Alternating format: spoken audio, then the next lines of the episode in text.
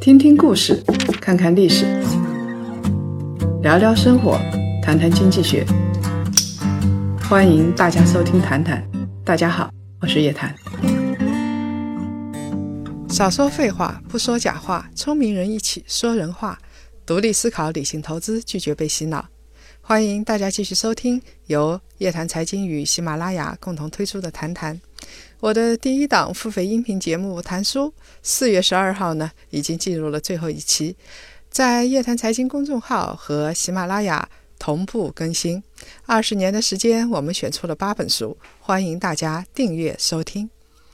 现在全国各个城市啊，都在抢人、抢大学生，政策一个比一个优惠。有补贴房款的，有给红包的。曾经让总理都操碎了心的大学生就业难，大学生一毕业就读硕读博考公务员的现象，似乎一夜之间就消失了。这个场面实在是太喜庆了。这当然是好事情，说明中国的城市化呢开始加速。除了北上广深之外，像杭州、武汉、郑州、西安，也有往特大城市发展的趋势。但是喜庆也有喜庆的烦恼。我们大学生择业到底应该去哪个城市呢？这是很多有大学生的家庭都关心的问题。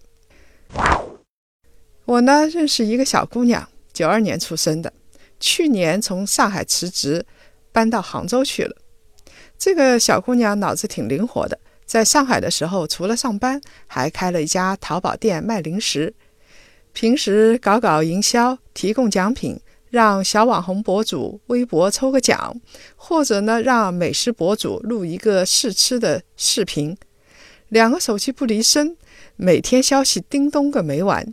他生意好的时候，在淘宝赚的钱比他的工资还要高，但是他这样做。当然，公司会很不开心。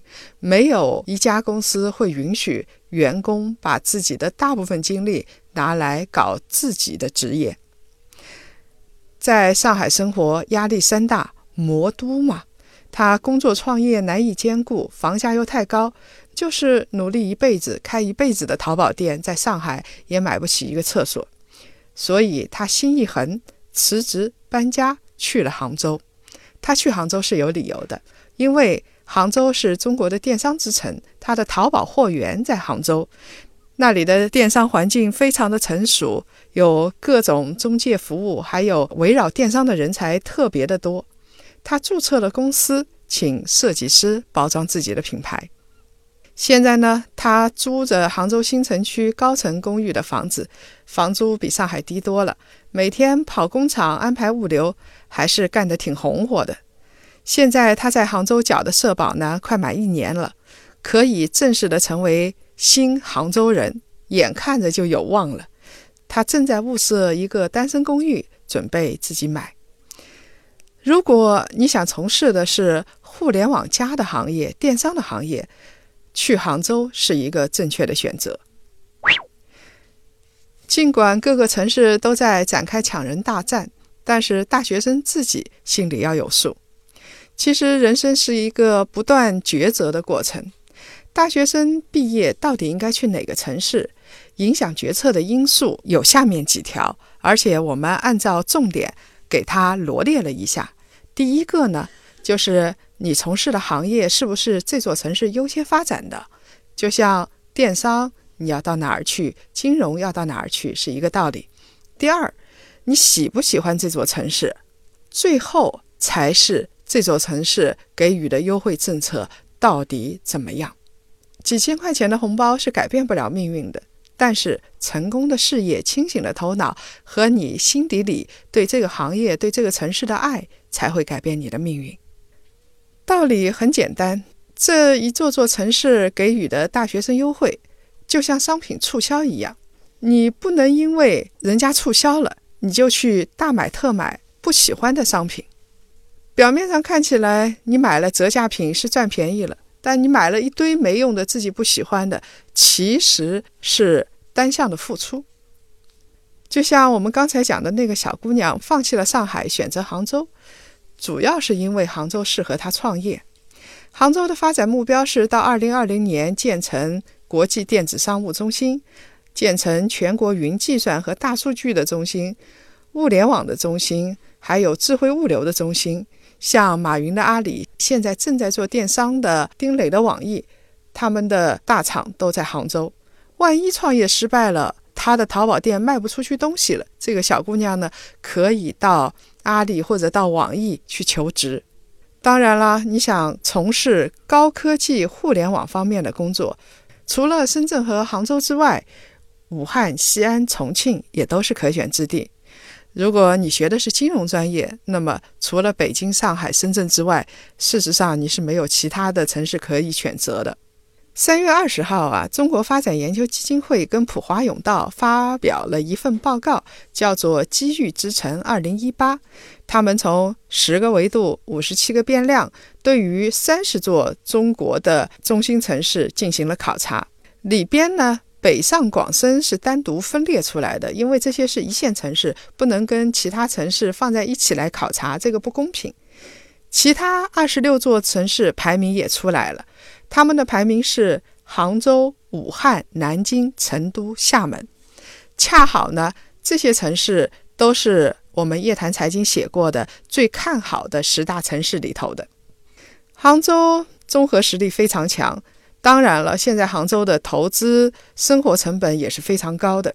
虽然西湖边很好看，环境宜居，但是。年轻人到西湖边去的时间大概不会太多。现在杭州已经画风突变了，成本真的很高。武汉在技术成熟度方面有很大的进步。要知道，武汉的光谷在国内都是相当不错的。跟二零一七年的报告比啊，武汉的排名在明显的上升。它上升幅度最大的是一个指标，叫做创业的便利性。可见现在武汉抢大学生还是有理由的。重庆在区域重要城市这个维度里边，它的排名是最高的。南京的特点是治理资本和创新，在这方面比较强。南京是一个大学城，所以它的治理成本很高。当然了，珠海、厦门也各有各的好处。珠海呢，交通规划啊，城市规划非常好。我们到珠海情人路上去，到海边去，会发现这个城市是真正的花园城市。厦门呢，有一点我印象很深刻，厦门的吃饭、穿衣、酒吧，那真的是很多。如果喜欢吃海鲜的人，可以去厦门。在二零一七年的高校毕业生招聘报告里边，又说了。二零一七年啊，大学毕业生投简历最多的十座城市啊，是广州、成都、北京、重庆、深圳、郑州、上海、长沙、杭州、贵阳。这里边有两个城市是我们没想到的，会这么受大学生欢迎。首先是西部的城市贵阳，它排名第十位。呃，是不是现在贵阳的经济已经有大幅的好转？另外一个城市呢，就是长沙。长沙以前一直是走廊城市，但是现在长沙也开始受欢迎了。还有一个比较有意思的数据是，如果大学生逃离北上广是因为北上广深的房价太高的话，那相对来说房价比较低的、生活比较便捷的是重庆。重庆是一个很合适的选择。有一张图是北上广深人群流入城市的 Top Ten，里边说了，逃离北上广深的大学毕业生啊，他去的最多的城市是重庆。这当然不是因为重庆的火锅好吃、辣椒多，而是重庆的房价一直以来都是很友好的，在。二零一七年一月的时候，才七千四百三十一块钱，跟其他的核心城市比，重庆的房价是很低的。当然，重庆二零一七年下半年到二零一八年在大涨特涨。如果对重庆房地产感兴趣的人，可以看我们的夜谈财经。我们刚写过重庆，重庆的房价从黄奇帆离开之后，确实是在大涨的过程当中。二零一八年三月，重庆的房价每平方米是一万一千零四十九块钱，跟其他城市比，当然还是低的，但是跟重庆一年前相比，大概已经涨了百分之二三十了。所以啊，房价高低不是你选择落户的最重要的原因。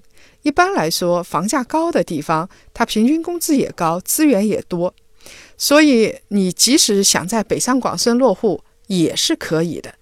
要打拼，不能指望明天早晨房地产崩盘了，等着你去接盘。我们说大学生喜不喜欢一座城市，这是不一样的，萝卜青菜各有所爱嘛。我们得问问自己的内心，到底喜欢在哪里。先说说抢人政策。一个人生地不熟的城市，我们过去之后，各种工作和生活的压力，它有初始成本。如果初始成本很高，你会觉得，哎呀，这个压力太大了，会焦虑。所以，我们选择第一份工作，不能因为日常的房租啊这些东西压力太大，而让自己心情不好，阴云密布。从二零一七年十月份到现在。已经有二十六座城市发布了抢人的政策，抢人里边最激进的、大抢特抢的是武汉和西安、重庆这些城市。武汉以前是高校之城，大学生一百多万，但是毕业之后留在武汉的不到三分之一，所以武汉出台了大学生最低的年薪标准，专科呢四万块钱。本科毕业呢，五万块钱；硕士六万块钱。但是出台这样的政策，未必市场会买账，因为一个人的能力到底怎么样，老板给他多高的工资，跟当地的经济发展、跟个人的能力密切相关的。我不能说，因为你是硕士生，我一定要给你六万块钱。西安在引进人才方面是很有诚意的，西安的户口等于白送。而且呢，创业还有三项服务、五项补贴。重庆二零一八年的政策宽松到没有朋友，它最低已经放宽到初中以下学历，这就相当于在学历方面，重庆市区是没有门槛的。其他天津啊这些城市对于优秀人才给予的奖金数额是很高的。无锡后来居上。他手笔很大，对物联网、智能制造这些重点领域引进的顶尖人才或者是领军团队，给予一千万到一个亿的项目资金支持。当然了，这不是给大学生的，是给项目领头人的。各个城市一通乱抢，还是有效果的。二零一七年大学毕业生留在武汉的三十点一万人。它比前一年啊增长了三点一倍，这个数字相当惊人，而且加上其他的一些人员留在武汉的话，武汉这座城市就是在急剧扩张的过程当中。今年前三个月有二十三点一万人落户在西安，今年的前三个月它就等于去年全年的总和了，三天的时间它就可以落户一千多人。按照这样的速度的话，西安抢人的速度会比武汉还要快。北上广深当然不会去抢大专生、本科生，但是呢，北上广深他们开始出手抢高端人才，尤其是并不欢迎外地人的北京、上海，他们出台的人才政策，就是你高端人才的话，它也会有一系列的补贴，我估计都要院士啊。这个知名教授这个级别的一般人就不要去凑帝都和魔都的热闹了。在一线城市里头，深圳的政策是最有诚意的。他们有句话叫做“来了就是深圳人”，只要你是本科学历，两年内呢就可以在深圳办理落户，还可以积分入户，而且你献血、当志愿者、捡垃圾都可以积分。租房补贴啊，深圳也是挺高的，本科生一万五，硕士生两万五，博士生三万，而且像深圳的龙岗地区，它还会翻倍。所以，如果到一线城市的话，深圳也是一个比较好的选择。年轻人他闯荡江湖成本是很低的，他就应该闯荡世界，以天下为家。我们不必再迷恋什么北上广深，而应该放眼全国，甚至放眼全球，看什么地方最适于自己创业。长沙吃臭豆腐，武汉吃热干面，杭州有西湖醋鱼，成都还有火锅。如果你喜欢这些城市的话，那都是挺好的选择。但是切记，不要为了一万五千块钱就把自己的前半生给卖掉了。补贴一万五，总归是用得完的。年轻时我们要对自己负责，老了才不会后悔。这一期说了，大家已经知道应该到什么地方去闯荡了吗？